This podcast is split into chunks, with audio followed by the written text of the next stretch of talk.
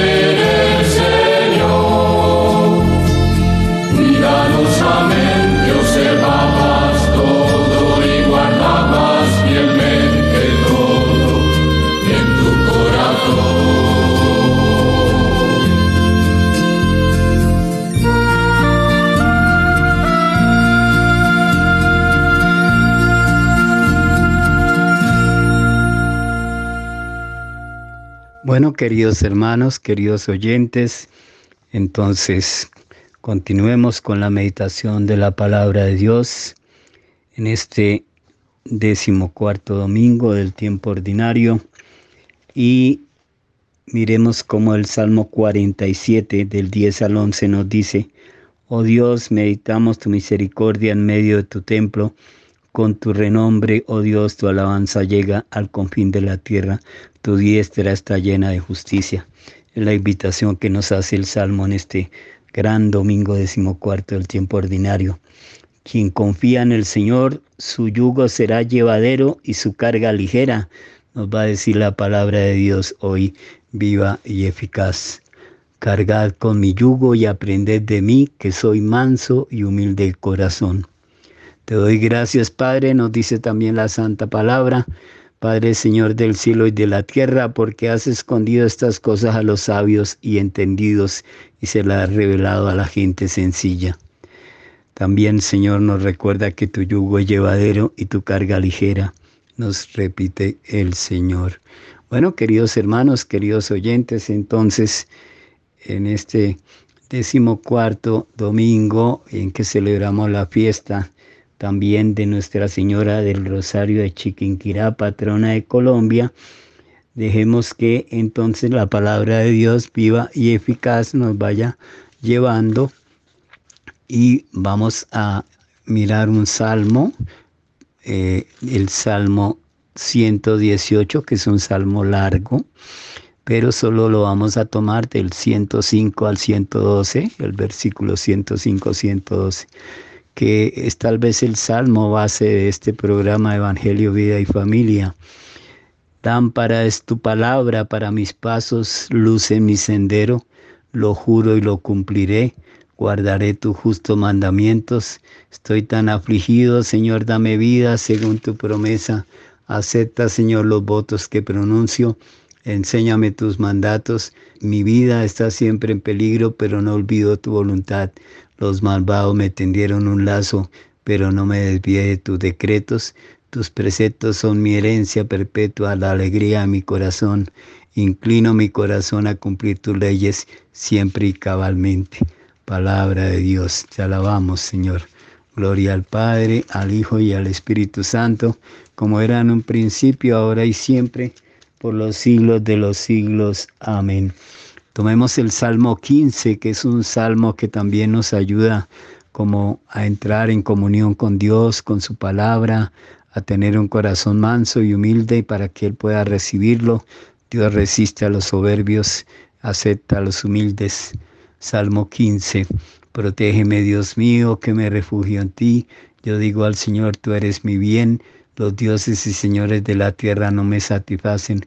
Multiplican las estatuas de dioses extraños. No derramaré sus libaciones con mis manos y tomaré su nombre de mis labios. El Señor es el lote de mi heredad y mi copa. Mi suerte está en tu mano. Me ha tocado un lote hermoso. Me encanta mi heredad. Bendeciré al Señor que me aconseja. Hasta de noche me instruye internamente. Tengo siempre presente al Señor. Con Él a mi derecha no vacilaré. Por eso se me alegra el corazón, se gozan mis entrañas y mi carne descansa serena, porque no me entregarás a la muerte ni dejarás a tu fiel conocer la corrupción. Me enseñarás el sendero de la vida, me saciarás de gozo en tu presencia, de alegría perpetua a tu derecha.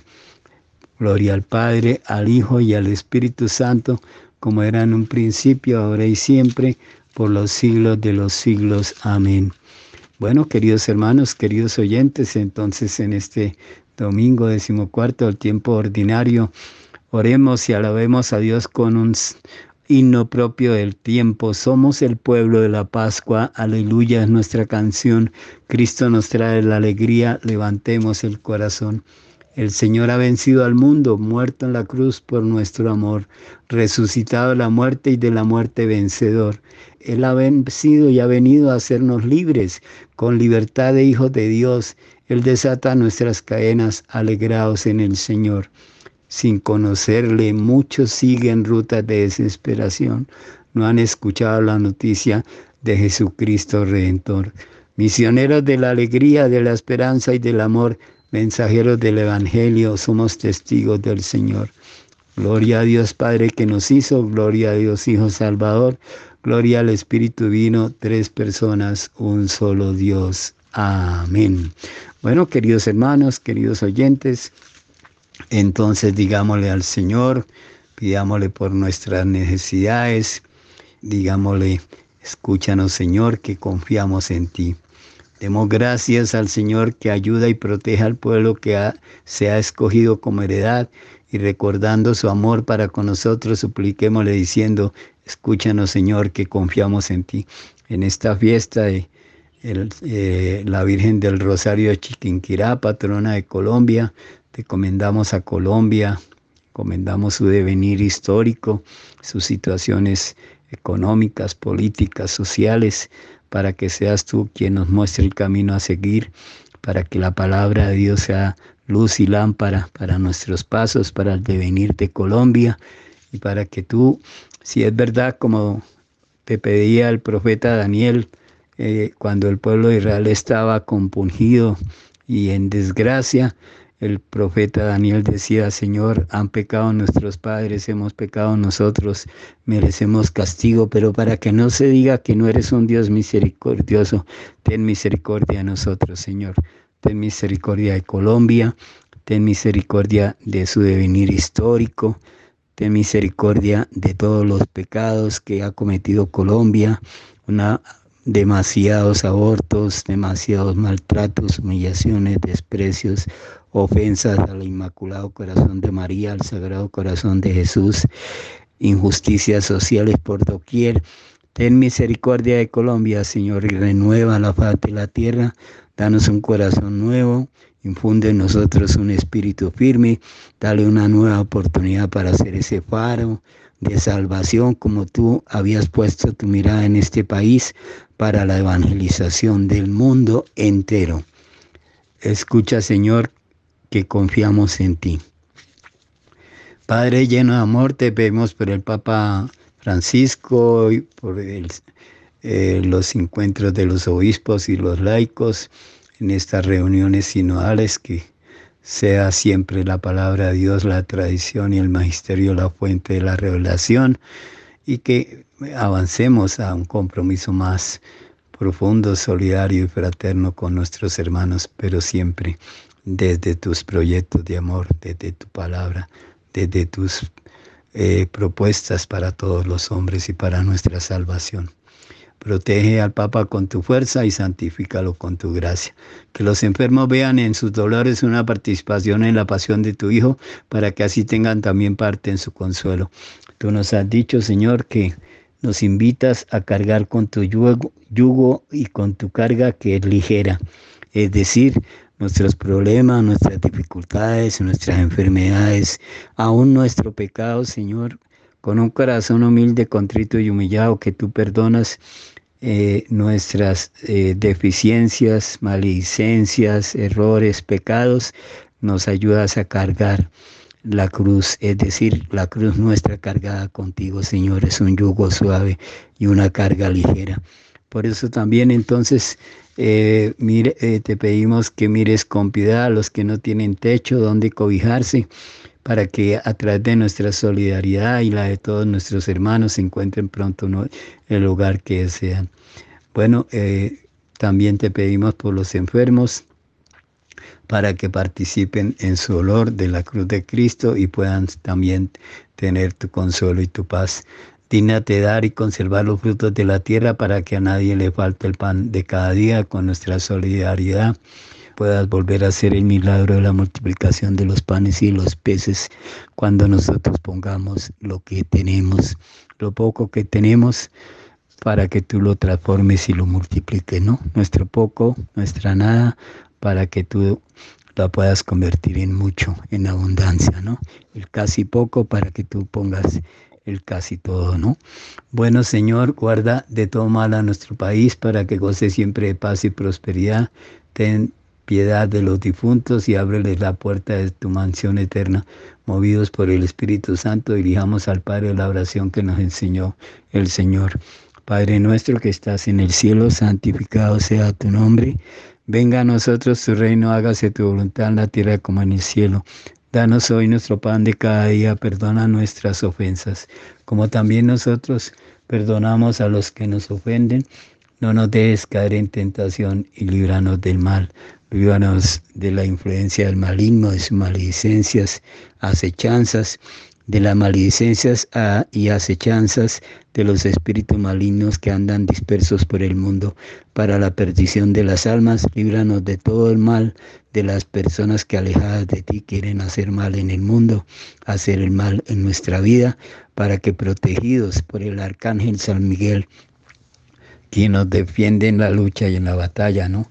San Miguel Arcángel, defiéndenos en la pelea, en la batalla, sé nuestro amparo como la Virgen de los desamparados de Valencia, España, y, y protégenos de todo mal y peligro, ¿no?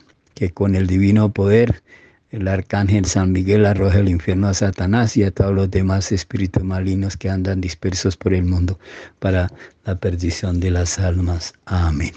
Bueno, queridos hermanos, queridos oyentes, entonces en este Santo Domingo, 9 de julio de 2023, que coincidió el día Domini, el día del Señor, con la fiesta de Nuestra Señora del Rosario de Chiquinquirá, patrona de Colombia Escuchemos una canción oracional que nos invite a meditar en ese papel maravilloso de la Santísima Virgen, nuestra intercesora, nuestra medianera, nuestra corredentora, el camino más seguro, más fácil, más rápido para llegar al corazón de Jesús.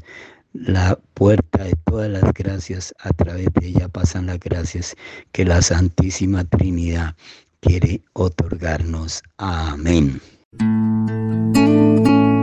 Dios te salve María, Sagrada María, Señora de nuestro camino. Llena eres de gracia, llamada entre todas para ser la Madre de Dios.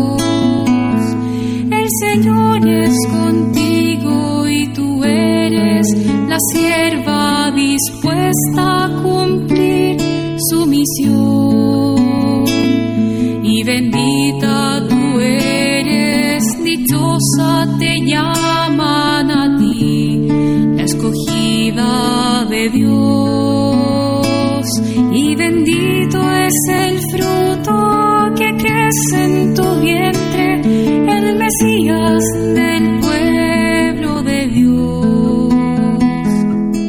que tanto esperamos que nazca y que sea nuestro rey.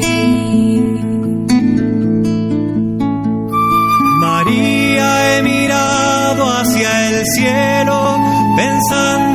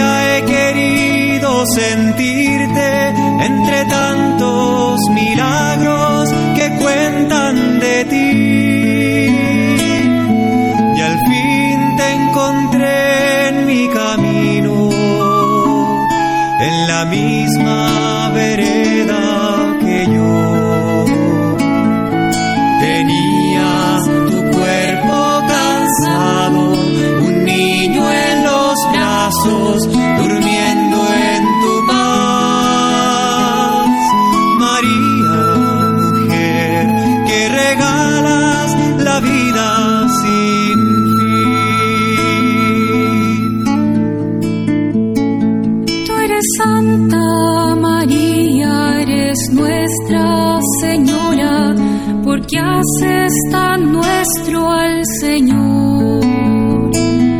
Eres Madre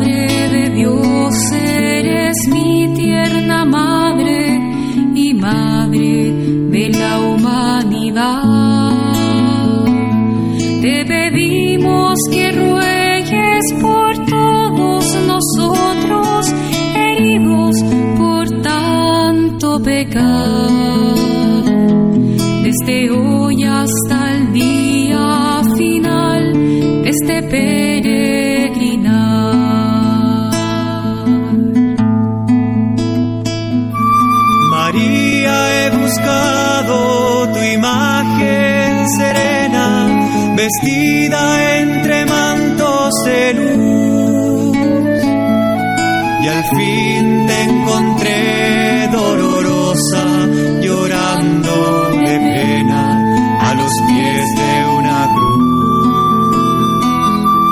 María, he querido sentirte entre tantos milagros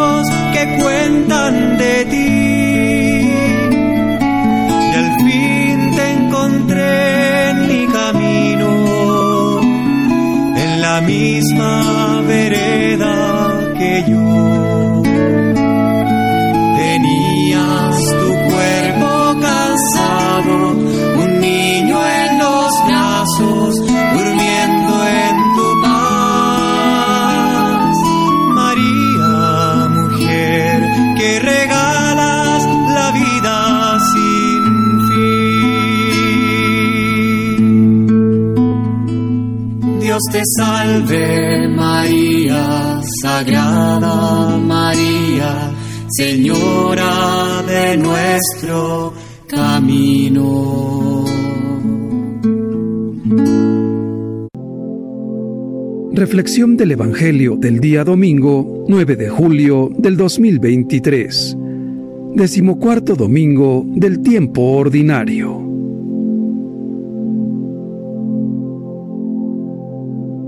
Lectura del Santo Evangelio según San Mateo, capítulo 11, versículos del 25 al 30. Vengan a mí, todos los que están fatigados y agobiados por la carga, y yo les daré alivio, dice el Señor. El pasaje evangélico de este domingo está dividido en tres partes. Primero, Jesús alza un himno de bendición y de agradecimiento al Padre, porque ha revelado a los pobres y a los sencillos el misterio del reino de los cielos. Después, desvela la relación íntima y singular que hay entre él y el Padre. Y finalmente, invita a acudir a él y a seguirlo para encontrar alivio. En primer lugar, Jesús alaba al Padre, porque ha ocultado los secretos de su reino, de su verdad, a sabios e inteligentes. Los llama así con un velo de ironía, porque presumen que son sabios, inteligentes y por tanto muchas veces tienen el corazón cerrado. La verdadera sabiduría también viene del corazón, no es solamente entender ideas. La verdadera sabiduría entra también en el corazón y si nosotros sabemos muchas cosas, pero tenemos el corazón cerrado, nosotros no somos sabios. Jesús dice que los misterios de su Padre han sido revelados a los pequeños, a la gente sencilla, a los que abren con confianza su corazón a su palabra de salvación, sienten la necesidad de Él y esperan todo de Él. Tienen el corazón abierto y confiado hacia el Señor. Después, Jesús explica que ha recibido todo del Padre y lo llama mi Padre, para afirmar la unidad de su relación con Él. De hecho, solo entre el Hijo y el Padre hay total reciprocidad. El uno conoce al otro, el uno vive en el otro.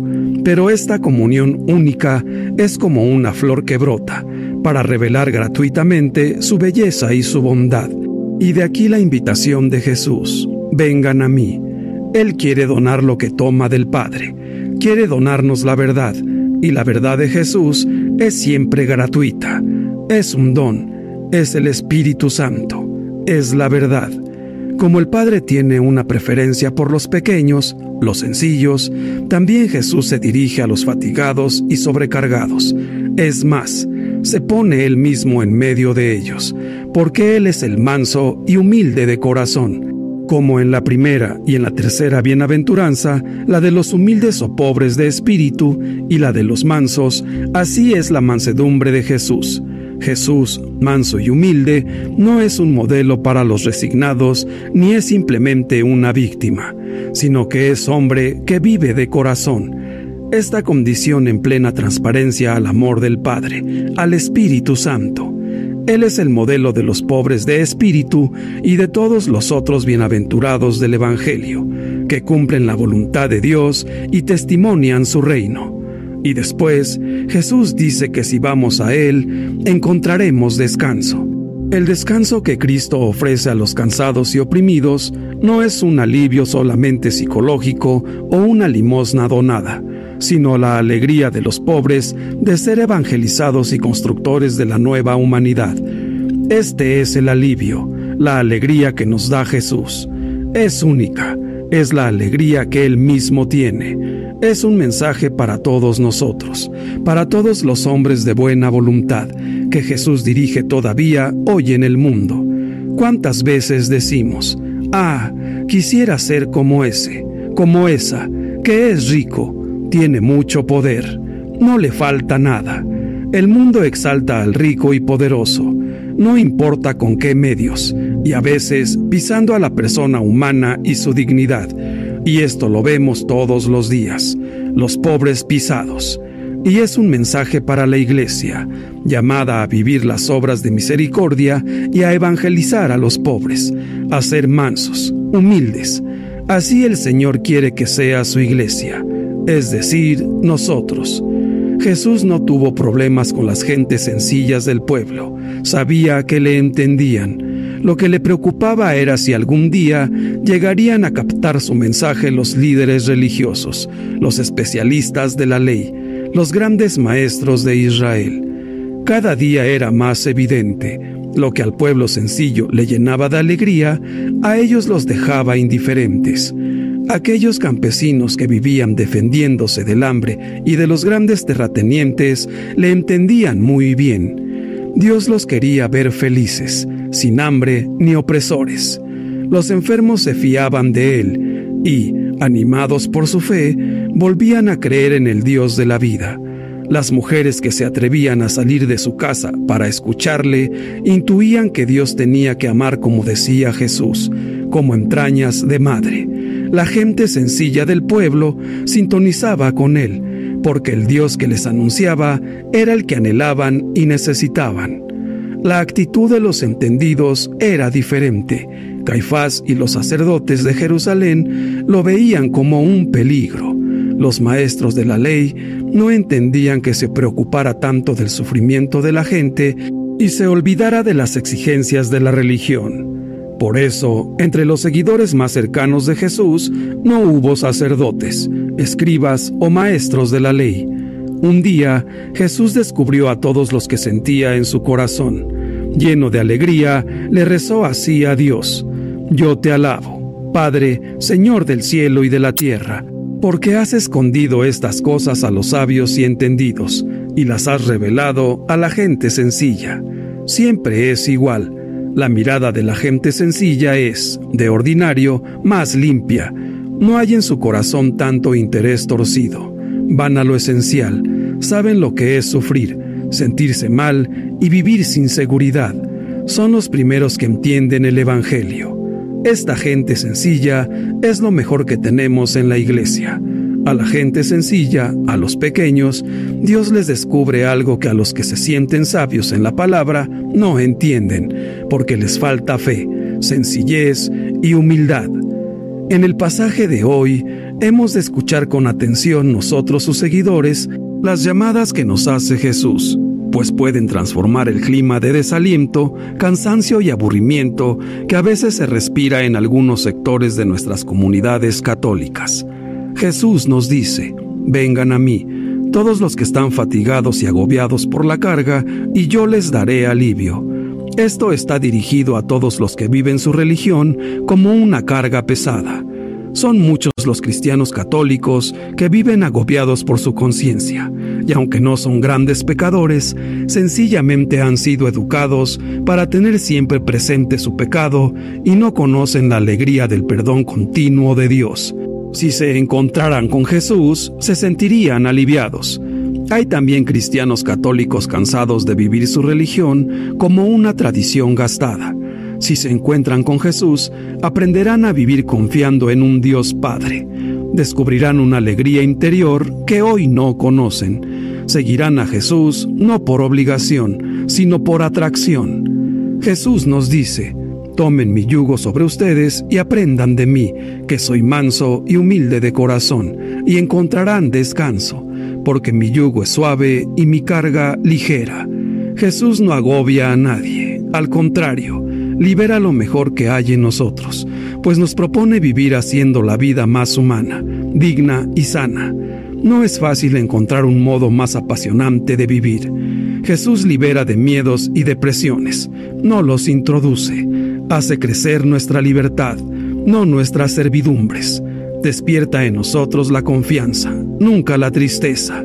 Nos atrae hacia el amor, no hacia la opresión. Nos invita a vivir haciendo el bien. Hemos de aprender de Jesús a vivir como Él.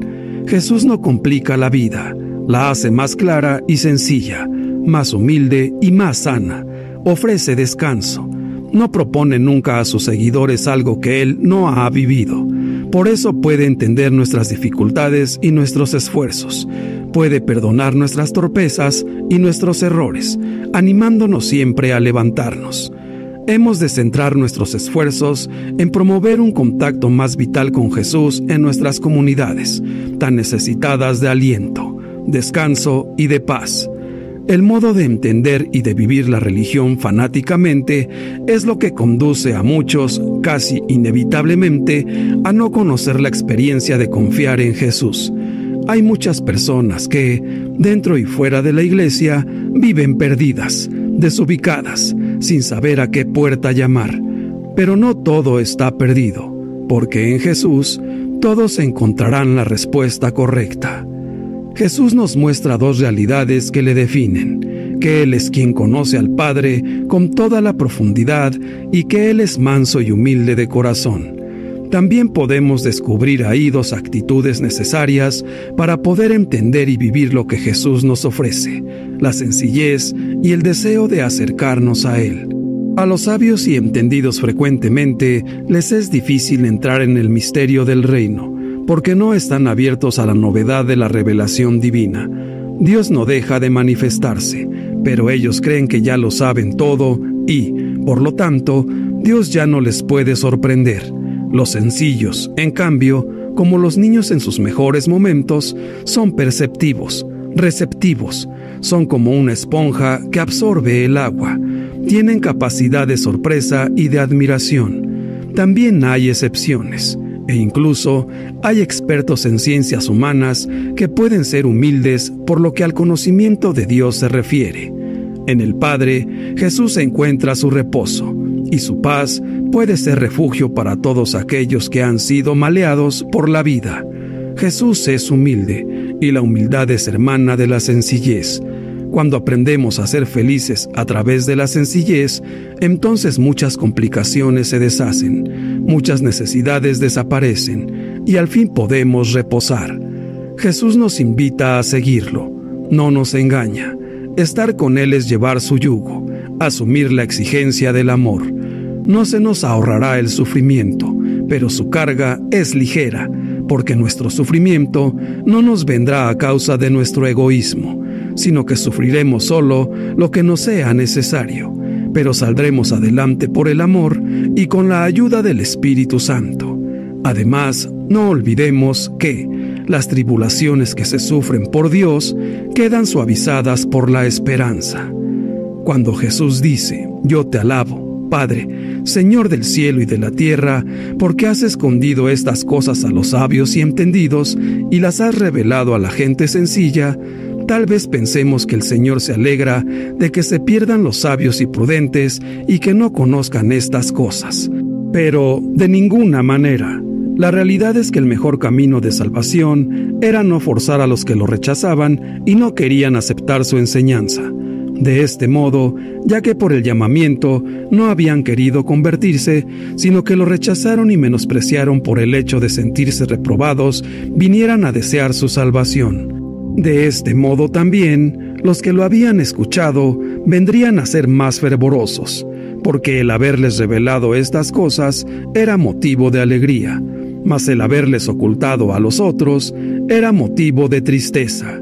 No se alegra, pues, por eso, sino porque lo que no conocieron los sabios, lo conocieron los pequeños, los sencillos, Llama aquí el Señor sabios a los escribas y fariseos, y lo hace así para incitar el fervor de sus discípulos, al ponerles delante qué bienes se concedieron a los pescadores y perdieron todos aquellos que se consideraban sabios.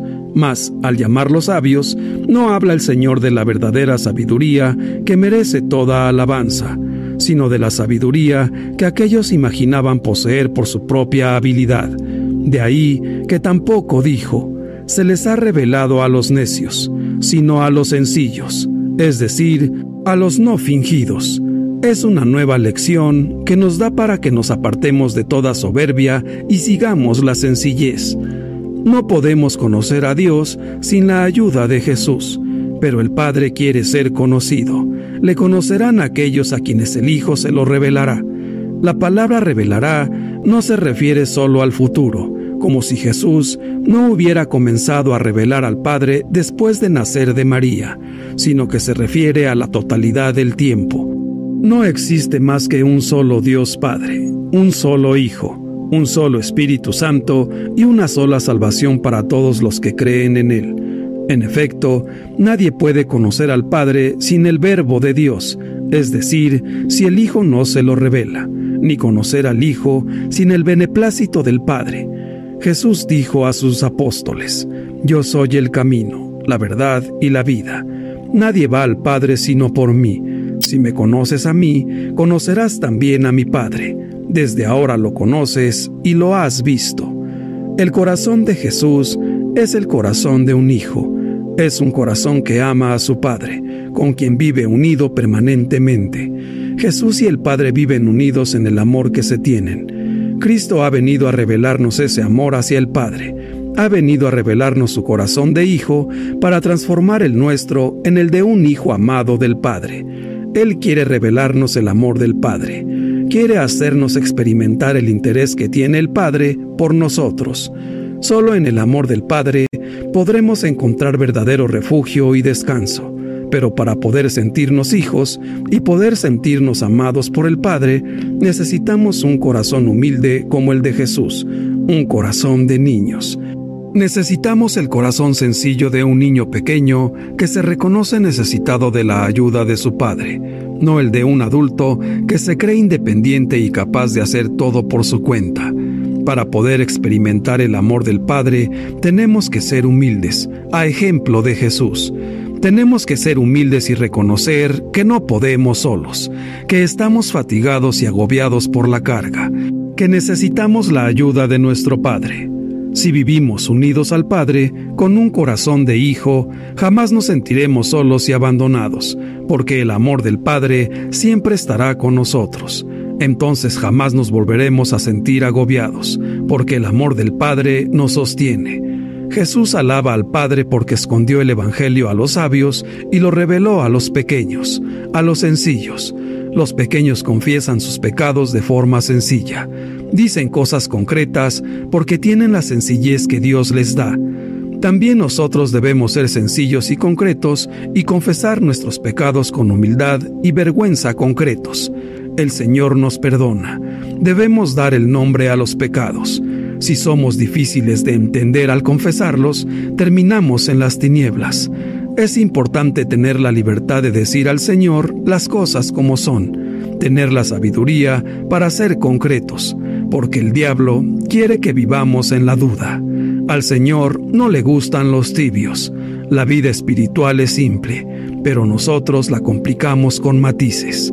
Pidamos al Señor la gracia de la sencillez, la transparencia, la gracia de la libertad y de conocer bien quiénes somos ante Dios. Un niño es fácil de convencer, o, por lo menos, la mayoría lo son.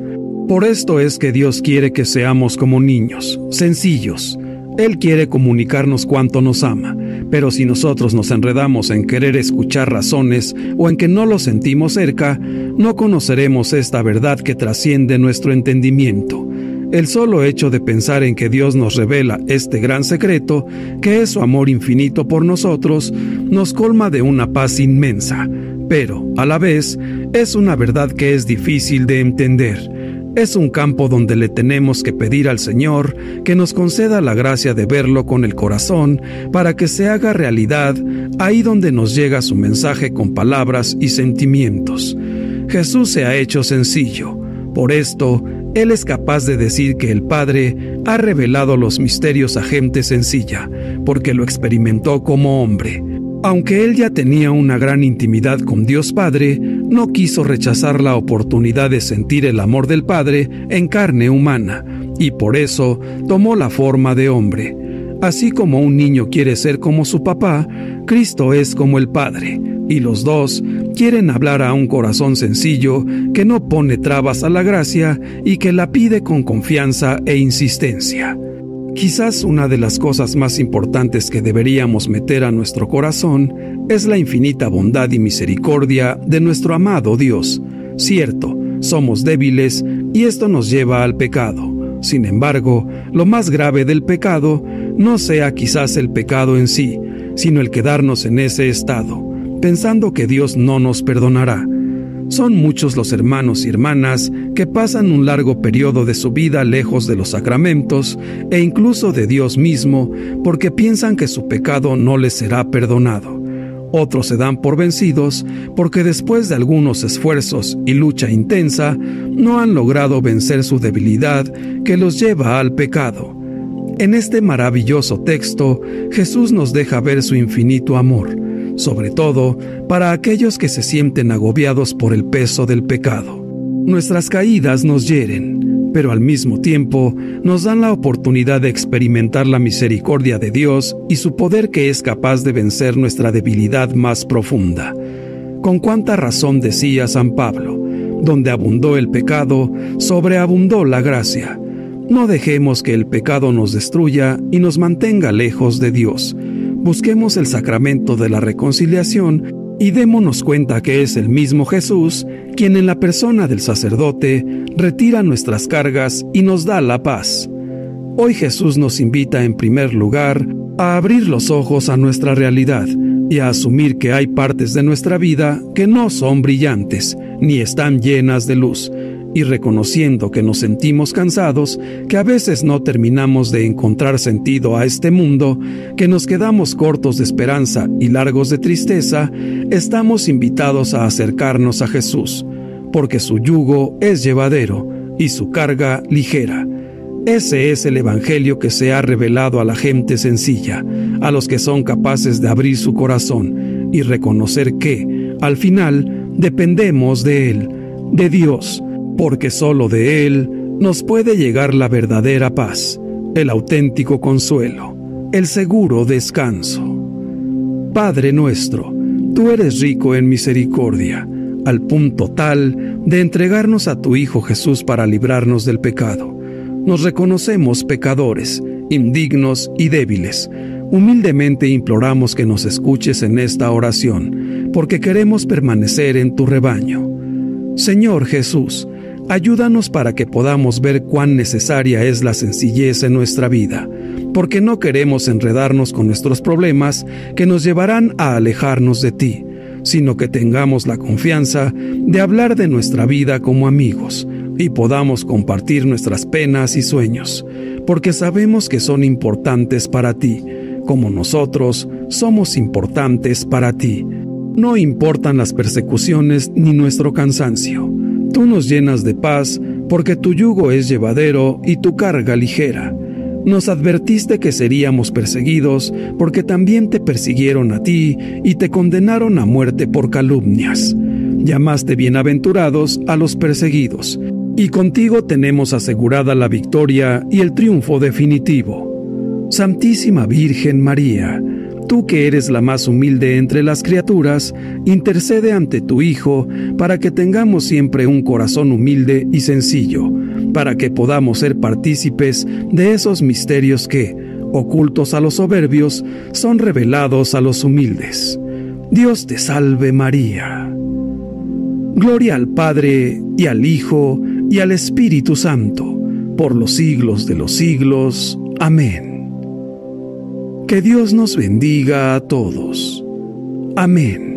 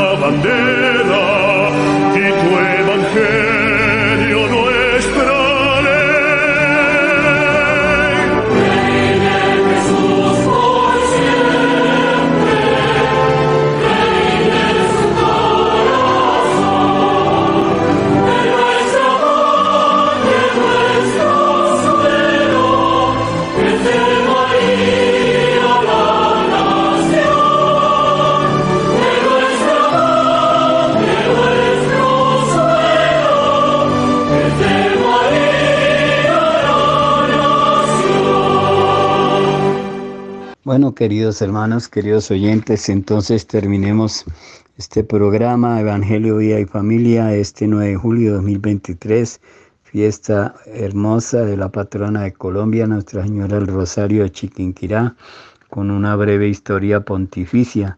La Virgen de Chiquinquirá fue proclamada como patrona de Colombia en 1829 por el Papa Pío VII, quien también le otorgó su propia fiesta litúrgica.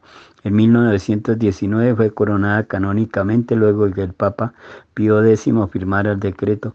San Juan XXIII y San Juan Pablo II tuvieron una especial cercanía a esta ocasión especial de la Virgen. San Juan XXIII con la intención de pedir por la buena realización del Concilio Vaticano II en 1960 ofrendó por medio del nuncio apostólico en el país un llamado sirio de purificación para ser encendido frente a la imagen mariana.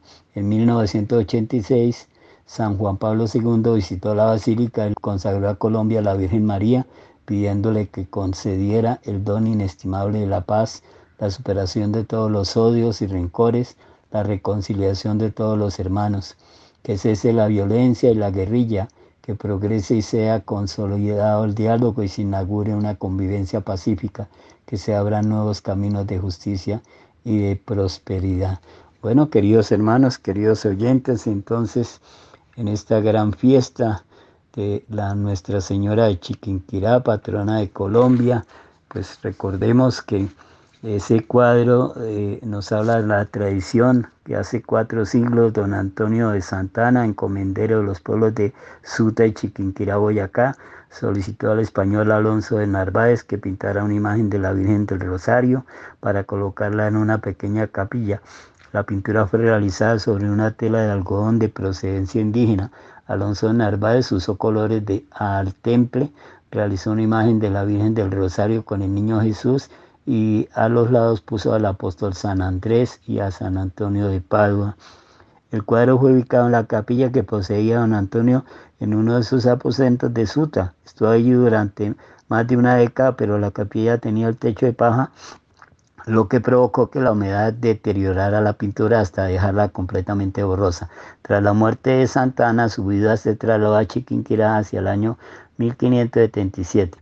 La imagen fue llevada a este lugar, pero se encontraba en tan mal estado que fue abandonada en un cuarto, una habitación que tiempo atrás había sido usada como oratorio. Al comenzar el año 1586, se estableció en Chiquinquirá una piadosa mujer, María Ramos, nacida en Sevilla, España.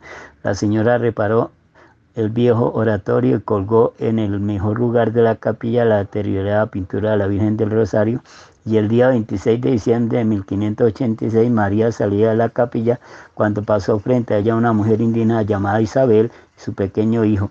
En ese momento Isabel gritó a María, mire, mire señora. Ella dirigió la mirada hacia la pintura.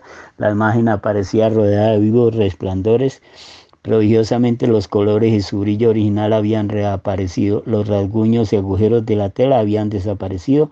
Con tan maravilloso suceso se inició la devoción a Nuestra Señora de Chiquinquirá, patrona de Colombia, hasta nuestros días.